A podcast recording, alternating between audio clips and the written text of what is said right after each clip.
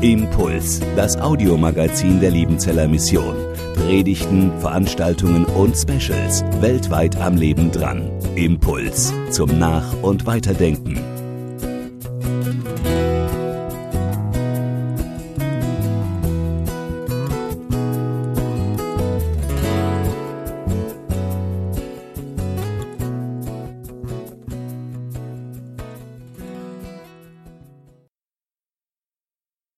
Rede du, mein Vater, heute zu mir. Das ist das, was wir uns an diesem Morgen wünschen.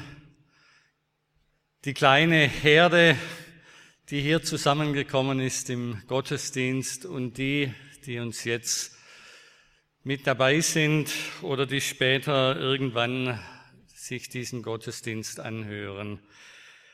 Wir leben davon, dass Gott zu uns redet. Aber wir wollen uns nicht in diese trübe Stimmung hineinnehmen lassen, dass der Saal halb leer ist, dass Corona uns nun doch wieder in einer Weise im Griff hat, wie wir meinten, dass das nicht mehr der Fall sein wird und drohende Schatten über Weihnachten und den Weihnachtsgottesdiensten liegen. Gestern Morgen saßen wir beim Frühstück oben wo wir wohnen, unter Längenhardt, blauer Himmel, erster Schnee und im Losungsbuch dann ein Vers von Paul Gerhard, der uns von innen heraus gut tat und gewärmt hat. Das schreibt dir in dein Herze, du hochbetrübtes Heer, bei denen Gram und Schmerze sich häuft je mehr und mehr. Seid unverzagt, ihr habet die Hilfe vor der Tür, der eure Herzen labet und tröstet, steht allhier. Wie gut ist es, das glauben zu können in diesen Tagen, wo uns Corona und anderes schier die Luft abdrücken will. Du hochbetrübtes Heer, ich glaube, das ist eine treffende Bezeichnung für viele von uns. Und wenn ich an die Begegnungen und Gespräche der letzten Woche hier auf dem Berg denke, dann bin ich manchen begegnet, die zu diesem hochbetrübten Heer gehören. Für viele sind, ist der Punkt erreicht, wo sie sagen, es reicht. Es wird mir zu viel ich kann nicht mehr, mir geht wirklich die Luft auf. Es lohnt sich alles nicht mehr. Wir sind wenige und arm und die anderen sind viele und reich. Aber ihr habt die Hilfe vor der Tür. Der Retter kommt. Das ist zugleich die Zusammenfassung dessen, was wir in den nächsten drei Wochen hören werden, wenn wir uns mit den Texten aus dem Sacharia-Buch beschäftigen werden. Ihr habt die Hilfe vor der Tür. Ihr könnt neu anfangen, neu anfangen mit den Worten Gottes, mit den Worten, die Gott früher einmal gesagt hat, mit den Worten, die nun in dem Moment durch den Propheten Sacharia zu dem betrübten Volk in Jerusalem ergehen und durch das Wort, das durch die Zeit bis zu uns geht. Neu anfangen mit dem Wort Gottes, darum geht es heute. Neu anfangen mit den Festkleidern Gottes, darum geht es nächsten Sonntag. Festkleider im Advent. Für jemanden, der in England lange gelebt hat und Weihnachten gefeiert hat, weiß, wie wichtig das ist. Da haben alle Kaufhäuser Christmas-Kollektionen, da ist die ganze Familie am Weihnachtstag frisch eingekleidet von der Unterhose bis zum Mantel. Alles muss neu sein, sonst ist es nicht richtig Weihnachten. Aber in diesen neuen Kleidern steckt eben immer noch der alte Mensch. Und das, was in diesem alten Menschen drin ist, damit verschmutzt er auch von innen heraus gleich wieder seine neuen Kleider. Nächsten Sonntag hören wir von einem Kleiderwechsel, der von innen heraus Erneuerung bringt. Und schließlich dann am dritten Advent neu anfangen mit dem Messiaskönig, der kommt, um sein Volk zu suchen und zu retten. Wir haben den Predigtext für, nächst, für den dritten Advent schon gehört. Es ist der Wochenspruch, der über dieser Woche steht. Diese beiden Propheten, Zacharia und Haggai, denn die beiden muss man irgendwie, wenn man darüber redet, immer im Tandem sehen. Das ist ein Doppelschlag Gottes. Die stehen ja auf der Liste der beliebtesten Bibelbücher wahrscheinlich eher im unteren Drittel. Manchmal hat man ja schon Mühe, Zacharia überhaupt, äh, Haggai überhaupt zu finden. Was kein Wunder ist, der hat auch nur zwei Kapitel, knappe zwei Seiten in einer normalen Bibel die kann man schon mal überblättern. Zacharia ist eigentlich der größte unter den zwölf kleinen Propheten. Mit seinen 14 Kapiteln ist er der längste und trotzdem ist es ein Text, den wir oft nicht so richtig wahrnehmen. Hosea, Amos, Jona und Micha, das sind die Namen von den zwölf kleinen Propheten, die uns viel eher einfallen. Aber es lohnt sich, sich mit Sacharja zu beschäftigen und das wollen wir in diesen nächsten drei Wochen tun. Und wie es der Zufall so will, aber das sind diese Zufälle, wo man merkt, dass Gott doch in wunderbarer Weise lenkt und uns regiert, auch da, wo wir es überhaupt nicht merken. Als wir im Frühjahr die Texte festgelegt haben für diese äh, Schwarzbrotreihen, da hat keiner von uns in das Losungsbuch geschaut oder in die Bibel, in den Bibelleseplan für 2021, was wir im Dezember nun für ein biblisches Buch lesen werden in der täglichen Bibellese. Und es ergibt sich nun, dass morgen wir alle mit Sacharia anfangen und fast bis Weihnachten nun wirklich Texte aus dem Sacharia-Buch lesen. Der Wochenspruch für diese Woche steht in Sacharia, der Monatsspruch, der über dem Dezember steht, über diesem Neuanfang des Kirchenjahres, über diesem Neuanfang, den Gott uns schenken will, steht in Sacharia und kommt am Ende unserer Predigt auch noch vor. Freuen Sie sich also auf Sacharia, drei ermutigende Predigtexte.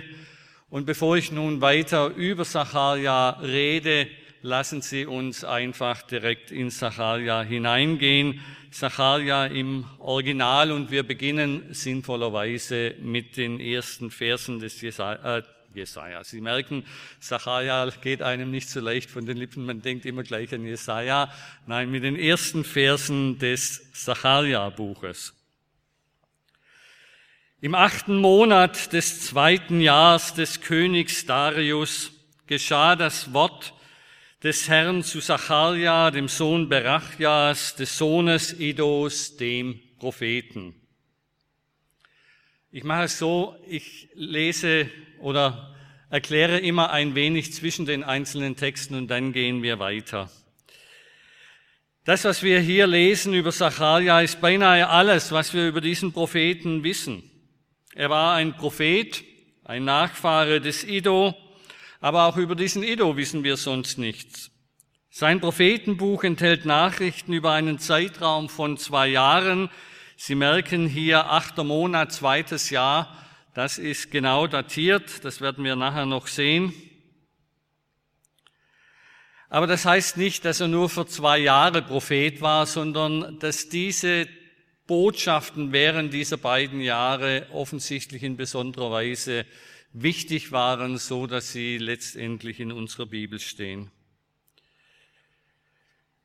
Was wir in diesem Text aus dem Sacharia-Buch haben, das ist ein Ausschnitt aus einem Gespräch zwischen diesem Propheten und den Bewohnern Jerusalems, das im Spätherbst des Jahres 520 vor Christus in Jerusalem stattfand. Das heißt ziemlich genau, und die Datierung, die uns Zacharia hier gibt, erlaubt es, hier ziemlich sicher und ziemlich genau zu sein, vor ziemlich genau 2541 Jahren.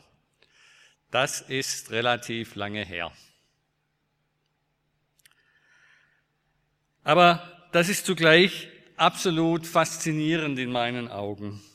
Wir erleben mit, wie der Prophet Zacharia seine Mitbürger in Jerusalem überzeugen will, dass es Zeit ist, wieder anzufangen mit Gott. Zacharia ruft seine Mitbewohner auf, dass sie etwas lernen sollen von dem, was Gott früher getan hat und was sie in den Propheten, die schon vor ihm waren, lesen und lernen können und das auf sich anzuwenden, damit sie gerüstet und gesegnet in die Zukunft gehen können. Zacharia gibt ihnen ein Wort des Herrn wieder. Aber so ganz einladend klingt das ja nicht. Der Herr ist über eure Väter zornig gewesen, sehr zornig. Der Herr war sehr zornig, so fängt dieses Gespräch an. Das klingt beim ersten Hören nicht gerade wie eine Einleitung, Einladung, sorry. In der Predigtlehre lernt man, dass es gut ist, am Anfang der Predigt die Gemeinde abzuholen, ein paar freundliche, aufwärmende Worte zu sagen, eine Beziehung herzustellen zwischen denen, die zuhören und dem, der redet, aber nicht so schroff mit der Tür ins Haus fallen, nun aber jetzt sage ich euch mal, was Sache ist. Aber Zacharia hat wahrscheinlich kein Homiletikseminar besucht. Darum fängt er deutlich an. Der Herr ist zornig gewesen, sehr zornig. Und doch ist dieser Satz im guten Sinn Gesetz und Evangelium. Der Herr war zornig, aber er war und über eure Väter. Das ist die Erinnerung an etwas, das in der Vergangenheit liegt. Aber keine ferne Vergangenheit, sondern eine Vergangenheit, die etwa 60 oder 70 Jahre zurückliegt von dem Zeitpunkt an, an dem Zacharia spricht. Gott war sehr zornig und dafür mussten die Väter und Mütter derer, die jetzt Zacharia zuhören, die Konsequenzen tragen. Aber nun kommt ein neues Wort. Gott hat sich Zacharia mitgeteilt. Er soll diesem Volk nicht nur vom vergangenen Zorn Gottes predigen, sondern etwas Neues sagen, ihm sozusagen ein neues Angebot machen. Eine neue Einladung kommt von Gott, ein neues Wort kommt von Gott, Vers 3. Und du sollst zu ihnen sagen, so spricht der Herr Zebaoth. Kehrt um zu mir. Und noch einmal als Bestätigung, Spruch des Herrn, das habe ich mir nicht ausgedacht. Das ist das, was Gott mir aufgetragen hat. Spruch des Herrn. Und ich werde umkehren zu euch, spricht der Herr Zebaoth. Spricht, verspricht der Herr Zebaoth. Seid nicht wie eure Väter, denen die früheren Propheten zuriefen, so spricht der Herr Zebaoth, kehrt doch um von euren bösen Wegen und von eurem bösen Tun. Aber sie hörten nicht zu und richteten ihre Aufmerksamkeit nicht auf mich, Spruch des Herrn. Die entscheidende Botschaft dieses Abschnitts, Sie denken sich, ist Vers 3 und darum werden wir uns diesen Vers am Ende noch einmal genauer ansehen. Aber um ihn recht zu verstehen, hilft es, wenn wir zunächst die anderen Verse anschauen. In Vers 4 verweist Zacharia auf die früheren Propheten. Und damit ist vor allem Jeremia gemeint, denn das, was dann kommt, was Sie auf der Folie eingerückt sehen, diese so spricht der Herr, kehrt doch um von euren bösen Wegen, das ist eine Zusammenfassung der Botschaft von Jeremia, ein Zitat, das Sie in Jeremia 25 finden. Jeremia hatte zusammen mit anderen Propheten, mit Habakkuk, Zephania und welchen, deren Namen wir nicht kennen, dem Volk fast 40 Jahre lang, etwa 60 bis 100 Jahre vor Zacharia, unermüdlich gepredigt. Wenn ihr so weitermacht, wenn ihr euch weiterhin so von Gott abwendet, dann wird Jerusalem zerstört werden. Wenn ihr so weitermacht, dann wird auch mein Tempel, den ich liebe, der meine Wohnstadt ist, wo mein Name wohnt, wo ich unter euch sein will, dann wird dieser Tempel preisgegeben und in Flammen aufgehen. Wenn ihr so weitermacht, dann werde ich euch aus diesem Land vertreiben und ihr müsst in das Exil. Der Herr war sehr zornig. Das verstanden die Zuhörer von Zacharia in Jerusalem. Sie verstanden auch, wen der Prophet mit denen meinte, die damals nicht umkehrten. Denn sie selbst waren ja die Kinder und Enkel jener Generation, denen Habakkuk, Zephania und Jeremia gepredigt haben. Sie waren diejenigen, die ausbaden mussten, was ihnen ihre Eltern und Großeltern durch ihren Ungehorsam eingebrockt haben. Sie waren ins Exil geführt worden. Die meisten, zu denen Zacharia spricht, werden im Exil geboren worden sein. Und sie werden nun vom Prophet gefragt, eure Väter, wo sind sie? Aber jetzt kommt möglicherweise in Gedanken die freche Antwort, und die Propheten, leben die etwa ewig? Die Antwort auf die erste Frage ist so einfach wie bitter. Die Väter, die Mütter, untergegangen in der Katastrophe Jerusalems oder gestorben im Exil in Babylon, begraben in fremder Erde, in fremdem Land. Aber die Propheten, sind die denn nicht auch tot? Dieser Vers ist wie Rede und Gegenrede aufgebaut. Der Frage Gottes, denn Zacharia ist ja hier nur der Sprecher, Gott redet durch seinen Propheten zu seinem Volk. Der Frage Gottes, eure Väter, wo sind sie? Antwortet das Volk in Gedanken und Gott nimmt diesen Gedanken sozusagen vorweg, diese Einrede des Volkes gegen ihn. Ja und? Und die Propheten, die du gesandt hast, die sind doch auch tot. Wo ist also der Unterschied? Die Ungehorsamen sind tot, die Gehorsamen sind tot. Am Ende ist doch alles gleich. Was soll's also? Aber das lässt Gott nicht zu. Meine Worte und meine Satzungen, die durch meine Knechte, die Propheten, die ich durch meine Knechte, die Propheten geboten habe, haben sie eure Väter nicht eingeholt. Die Propheten sind gestorben, das ist wahr. Aber nicht ihre Worte. Sie stehen da als lebendige Zeugen. Das, was in ihnen als Gericht angekündigt war, ist eingetroffen. Gott hat sein Volk mit seinem Wort eingeholt. Gott hat die Botschaft der früheren Propheten bestätigt. Denn diese Propheten sind seine Knechte und dieses seine Knechte, dieses Knechtsein, das ist ein Ehrentitel im Alten Testament und er zeigt, dass es eben doch einen Unterschied gibt zwischen den Vätern und den Propheten. Die einen sterben unter Gottes Gericht, die Propheten leben weiter in ihrem Wort als Gottes Knechte und damit als solche, die einen Anspruch auf Gottes Verheißungen für die Zukunft haben und von dieser Zukunft, die denen verheißen ist, die auf Gott vertrauen, haben wir in der letzten Schwarzbrotreihe einiges gehört. Wir denken hier an Jesajas Wort. Wir müssen jetzt doch Jesaja auch zitieren.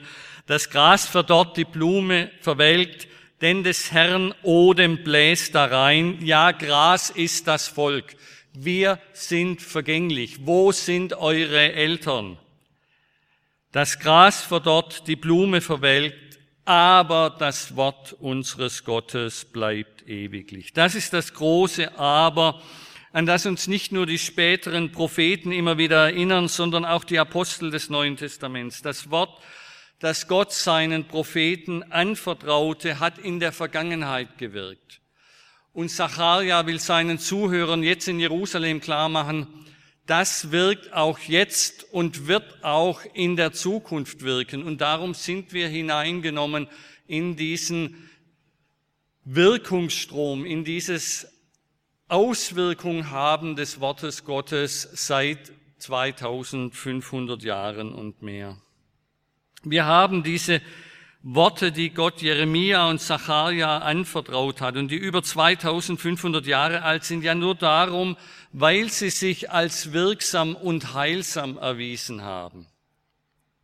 Eben als Gottes Wort erwiesen haben. Es ist allein dieses Wort, das von Gott kommt, das uns als hochbetrübtes Heer herausreißen kann aus unserer Traurigkeit, aus unserer Verzweiflung und Verzagtheit und hineinnehmen kann in diese große Geschichte Gottes mit seinem Volk, die noch lange nicht zu Ende ist. Aber hören wir weiter zu, wie Sacharja mit dem Volk redet. Auch das Volk hatte im Exil ja einen Neuanfang erlebt. Gott hatte ja nicht nur sein Gerichtswort wahrgemacht, sondern auch seine Verheißung, dass ein Rest gerettet wird, dass ein Rest umkehrt, dass er aus dem Rest, aus einem geläuterten Rest einen neuen Anfang schaffen will in Jerusalem. Gott hat nicht nur von Verbannung gesprochen, sondern er hat auch die Heimkehr versprochen für die, die ihm treu bleiben. Diese Rückkehr war möglich, weil eine neue Macht, das persische Großreich, die alte Großmacht Babylon, die das Exil verursacht hat, gestürzt hat. Das war, als Zacharia diese Worte sagte, gerade einmal 19 Jahre her, dass dieses stolze Babylon gefallen ist und diese neue Macht der Perser auf der politischen Bühne erschienen ist. Der persische Großkönig Kyros I. erließ kurz nach dem Sturz Babylons eine Dikt, das den exilierten Judäern und Männern und Frauen aus Jerusalem die Heimkehr erlaubte. Die Zeit der Fremdlingsherrschaft sollte vorbei sein. Ja, dieser König war sogar bereit, die Tempelgeräte, die sich noch fanden, zurückzugeben, um den Tempel wieder aufzubauen und auszustatten. Er hat sogar Anweisungen gegeben, dass Geld bereitgestellt werden sollte von den verantwortlichen Machthabern in dieser Provinz jenseits des Jordans, dass sie diesen Tempelbau unterstützen sollten. Ist das nicht großartig? Nicht nur das Gericht ist eingetroffen, sondern auch die Verheißungen. Erste Gruppen machen sich auf den Weg zurück nach Jerusalem. Aber, auch hier ein großes menschliches Aber. Jeremia hatte ja dem Volk im Exil geboten als Wort Gottes, baut Häuser, legt Gärten an, kauft Äcker, gründet Familien. Das heißt, sie sollten in Babylon sesshaft werden, weil das nicht nur eine kurze Zeit sein sollte, sondern eine längere. Und nun, nach 50 oder 60 Jahren, alles wieder aufgeben, zurück in die alte Heimat, die die meisten nie gesehen hatten, zurück in ein verwüstetes Land, dessen übrig gebliebene Bevölkerung sich mit den anderen Völkern vermischt hatte, und kaum noch Kontakt hatte zu ihren Brüdern und Schwestern in Babylon im Exil, zurück in eine unbekannte Zukunft und die inzwischen vertraut gewordene fremde Heimat wieder verlassen. Darum bei aller Begeisterung, als es dann konkret wurde, sagten viele, nein, danke. Wir bleiben erst einmal hier. Die genauen Zahlen der ersten Heimwanderergeneration wissen wir nicht, aber es waren am Anfang nicht viele. Der bewohnte Teil von Jerusalem war damals, als Zacharia auftrat, etwa sechs Hektar groß. Das lässt sich archäologisch ziemlich genau bestimmen. Sechs Hektar groß war Jerusalem. Ich habe mir das gestern Abend noch von Thomas Heid ausrechnen lassen und bestätigen lassen. Das Gelände vom Missionsberg ist sieben Hektar groß. Jerusalem damals war kleiner als der Missionsberg heute ist. Die Einwohner von Jerusalem waren etwa 1500 Personen. Das ist ein kleiner, unverzagter Haufe. Insgesamt ist die Rückkehrergeneration etwa 40.000 stark, die sich auf die verschiedenen Ortschaften um Jerusalem herum verteilt hat. Diese kleine Provinz Jehud die war nicht mehr als Jerusalem und in jede Richtung 20 Kilometer, die war also kleiner als der Landkreis Kalf. Das ist alles, was übrig geblieben ist. Ein kleiner Rest. Aber was ist aus diesem kleinen Rest und aus dieser kleinen Gruppe geworden? Da ist das jüdische Volk erwachsen. das groß und stark geworden ist, wieder im eigenen Land, das im Laufe der Zeit fast die alten davidischen Grenzen wieder erreicht hat. Das ist das Volk, das sich Gott zugewandt hat. Das ist das Volk, in das Jesus hineingeboren wurde als der Erlöser für die ganze Welt. Ein kleiner Anfang. Und in 500 Jahren ein riesiges, gewaltiges Wachstum. Und 500 Jahre sind vor Gott ja nur wie ein halber Tag.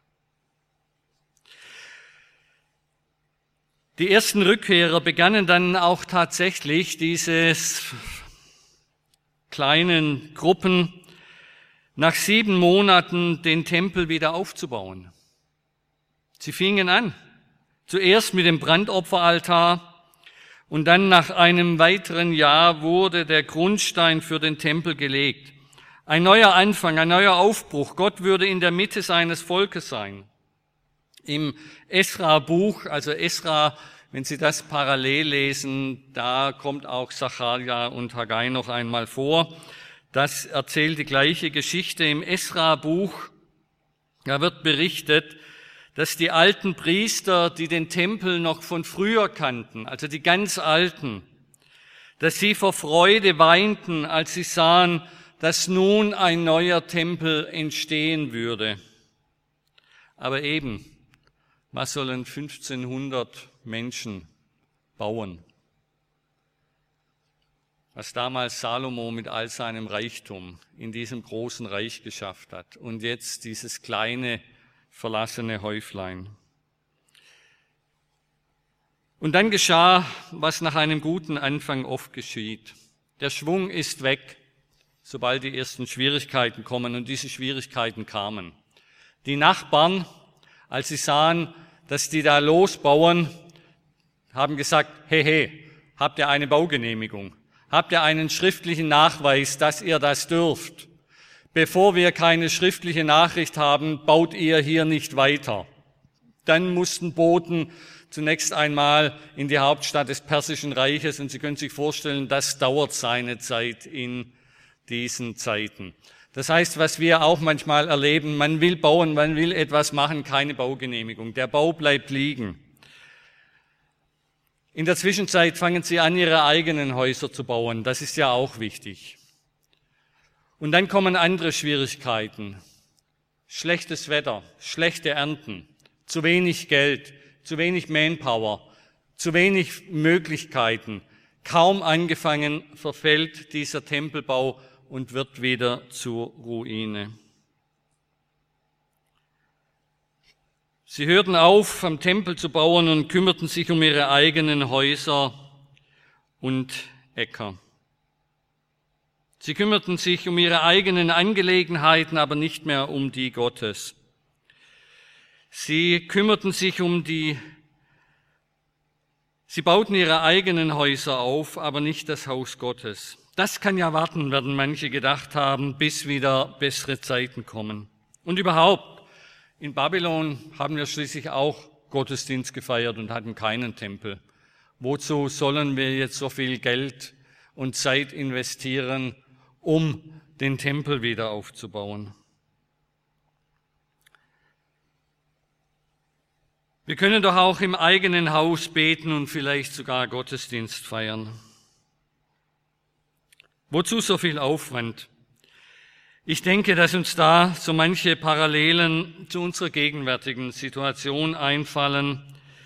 Aber das will ich nicht vertiefen, sondern nur dazu, ran, sondern nur dazu anregen, darüber nachzudenken, ob auch wir nicht in der Gefahr stehen, gerade durch diese pandemischen Zeiten uns von der Gemeinschaft ins Private zurückzuziehen und damit eben auch unseren Teil dazu beitragen, dass Gottes Haus, und das ist in unseren Zeiten die Gemeinde Jesu Christi, dass dieses Haus verlassen und verödet dasteht, baufällig wird und Risse bekommt. Aber zurück zu Zacharia und zu seiner Predigt. Denn er war in diesen Tagen des Jahres 520 nicht der einzige Prophet in Jerusalem.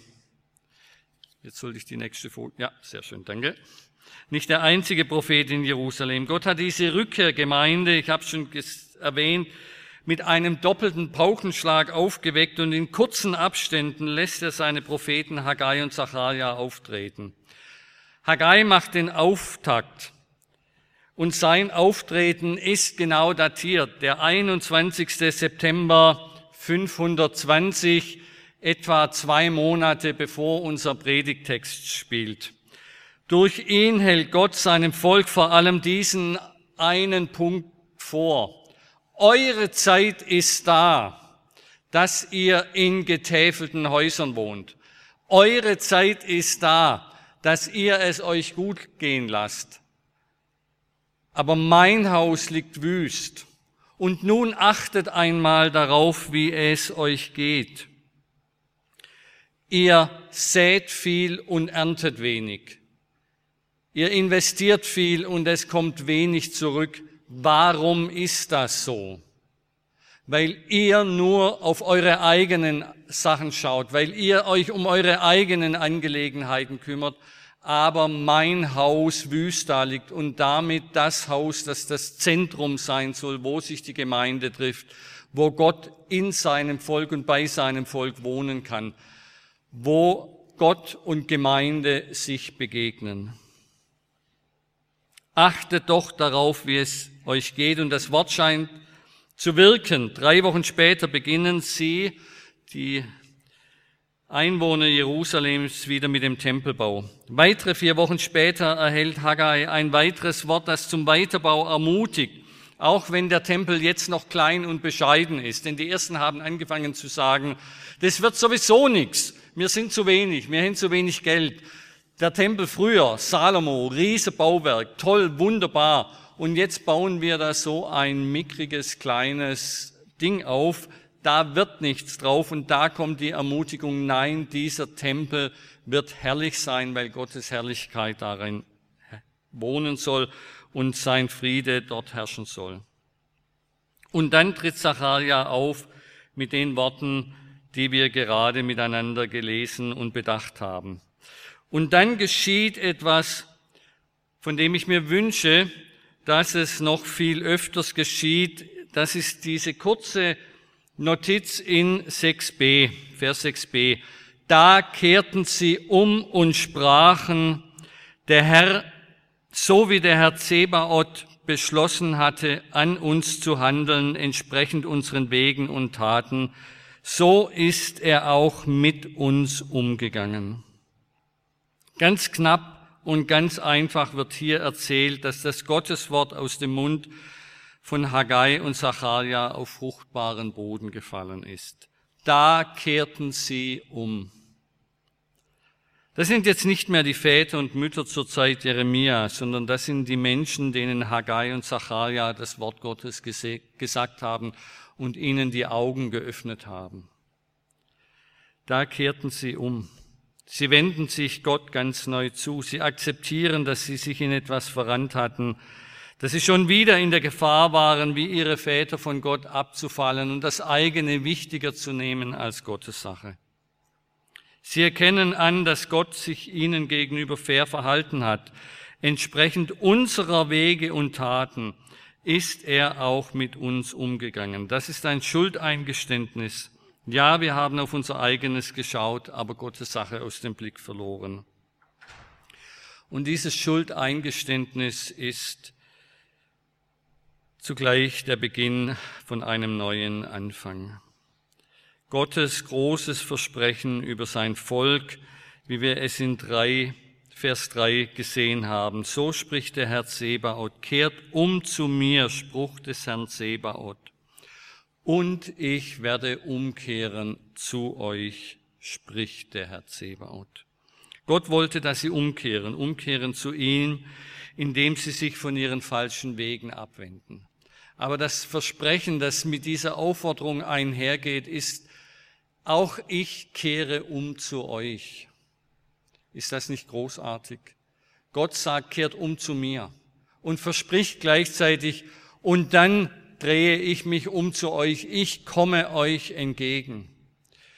Zwischen Jeremia und Zacharia liegt der Prophet Ezekiel in der Zeit. Und dieser Prophet Ezekiel sieht in einer Vision, wie die Herrlichkeit Gottes den Tempel verlässt.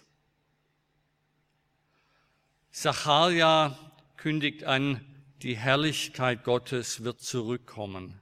Ich will wieder unter euch, unter meinem Volk wohnen.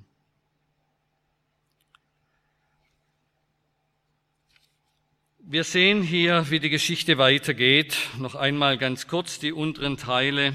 Haggai tritt auf und verkündet, Gott wird euch seinen Segen geben von nun an. Das heißt, dieses Wechselgespräch geht weiter.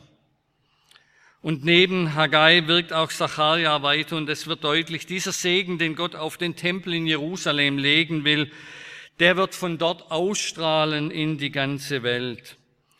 Gott hat nicht nur diese 1500 Einwohner von Jerusalem im Blick und auch nicht nur diese 40.000 in der Provinz Judäa. Nein, sein Blick geht weit hinaus zu den Völkern. Und er will, dass das, was dort in Jerusalem anfängt, was dort grundgelegt wird, dass in dieses Geschehen alle Völker hineingezogen werden und dass dieser Segen und dieser Frieden, den er auf Jerusalem legen will, dass er ausstrahlt in alle Völker hinein. Davon handelt das Zacharia-Buch vor allem auch in seinen späteren Kapiteln. In einer Vision im Februar 519 hört Zacharia von Gott die Worte, ich habe schon erwähnt, das ist der Monats Vers für den Dezember. Freue dich und sei fröhlich, du Tochter Zion, denn siehe, ich komme und will bei dir wohnen, spricht der Herr. Und es sollen zu der Zeit viele Völker sich zum Herrn wenden und sollen mein Volk sein, und ich will bei dir wohnen, und du sollst erkennen, du Volk Israel und wir als Gemeinde, dass mich der Herr Zebaoth zu dir gesandt hat dass die Worte der Propheten wahr sind, weil Gott selber diese Worte in ihren Mund gelegt hat. Dieses Ich komme und will bei dir wohnen hat sich erfüllt in Jesus, der als Immanuel, als Gott mit uns zu seinem Volk gekommen ist.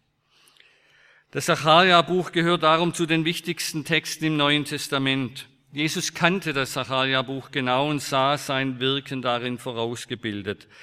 Bei seinem Einzug in Jerusalem am Palmsonntag hat er Sacharja 9,9, siehe, dein König kommt zu dir, regelrecht inszeniert, damit sein Volk ihn als den erkennt, der bei Sacharja angekündigt ist.